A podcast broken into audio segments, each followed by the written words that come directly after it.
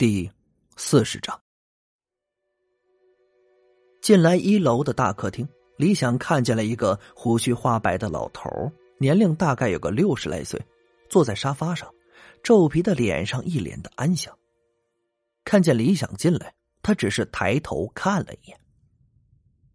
省长，这位是？陆明指了指沙发上的老头，问道。董长生的脸色舒展开来。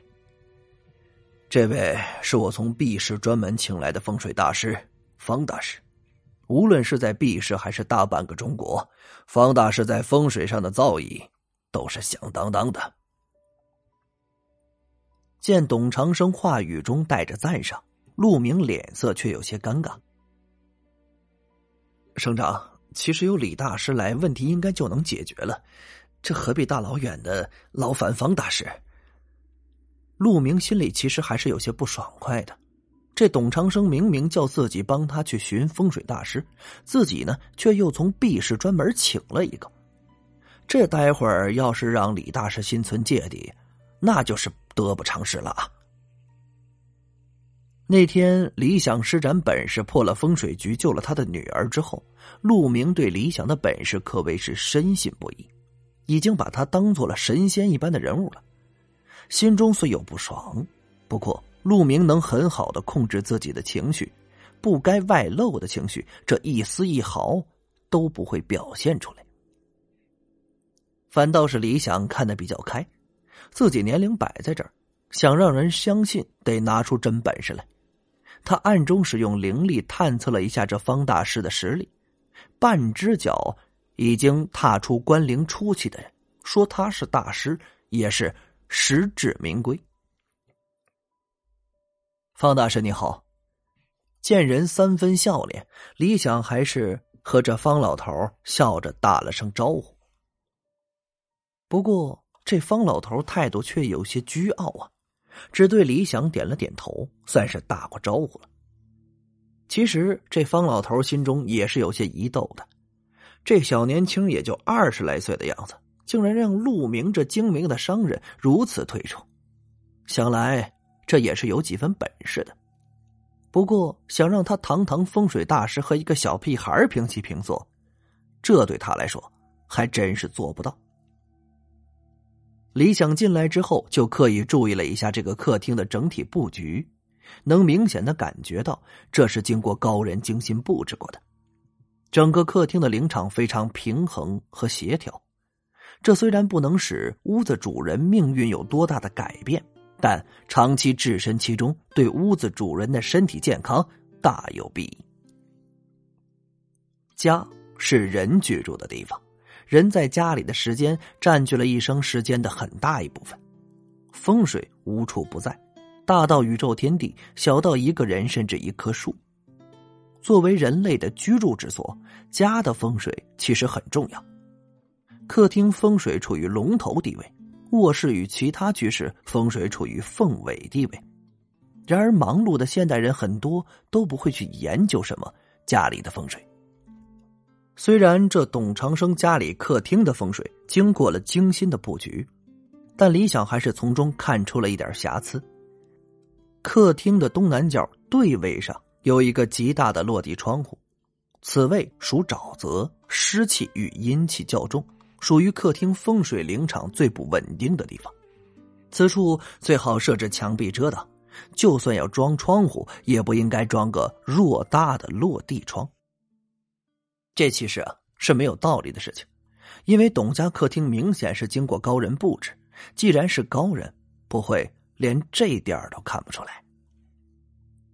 李想虽然注意到了这点，不过并没有表露出来。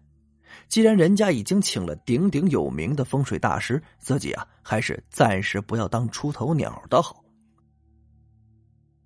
陆明和董长生与李想坐下之后，那个原本一直保持安静的方老头说话了：“董先生，你特意把我叫来，想必是遇到了什么不同寻常之事。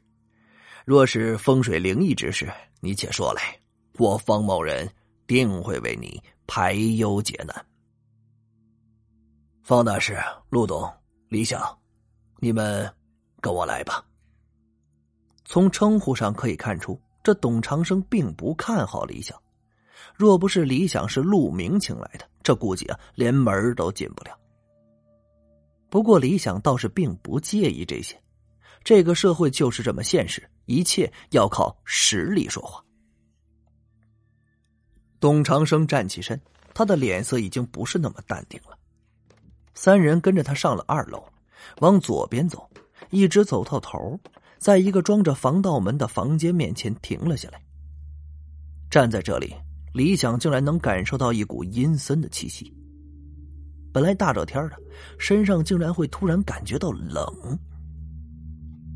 董长生似乎是习惯了，其他两人和李想的表现一样。屋内难道有什么奇怪的东西？董长生伸出右手按了一下防盗门旁的一个指纹器，门咔嗒一声自动打开了。门后是一块玻璃，突然咚的一声，一个东西撞在了玻璃上。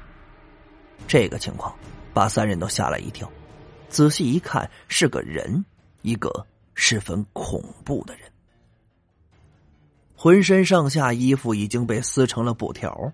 脸上的血肉似乎已经干化了，没有一丝血色，但胸部以下却时不时往外冒着血。刚才他一撞，那强化玻璃上留下了一道血痕。这哪还有什么人样啊？分明就是一个怪物，不，应该说是行尸走肉，僵尸。这家伙和美国大片中的僵尸那是一模一样啊！看见玻璃外的几个活人，如同猛兽见到了猎物，张着嘴伸出食指，就在玻璃上疯狂的抓了起来。这时不时还撞两下。那方老头这么大，估计第一次看见这东西，吓得退后了两步。董先生，这这是……哎，这是我儿子。董长生叹息了一句。神色也一下低落了，仿佛一瞬间老了十岁。这话让三人更是惊讶莫名，特别是陆明。董长生儿子叫董建业，他可是见过的。董建业可是一个年轻帅气的小伙绝对不会是这种如同妖怪的东西。此时的李想只是觉得生活当真是充满了各种的不可思议。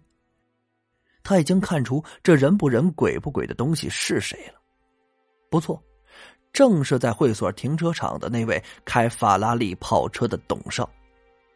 李想对继人的容貌谈不上过目不忘，但这董建业的面相他可是专门看过的，当时就断定这家伙要倒霉。想不到，哼，绝对是倒了血霉。方大师。请你救救我儿子。一直身居上位的董长生第一次用上了乞求的语气。他见方老头似乎面有难色，用一种肯定的语气道：“方大师，我虽然不知道我儿子这种情况是中了邪，还是什么妖魔附身，但我知道，他这绝对不是病，医治根本没有效果。”我董长生这辈子也没做过什么伤天害理的事儿，为什么老天要这么对我？这只要是能救我儿子，我愿意出一千万的报酬。感谢您的收听，去运用商店下载 Patreon 运用城市，在首页搜索海量有声书，或点击下方链接听更多小说等内容。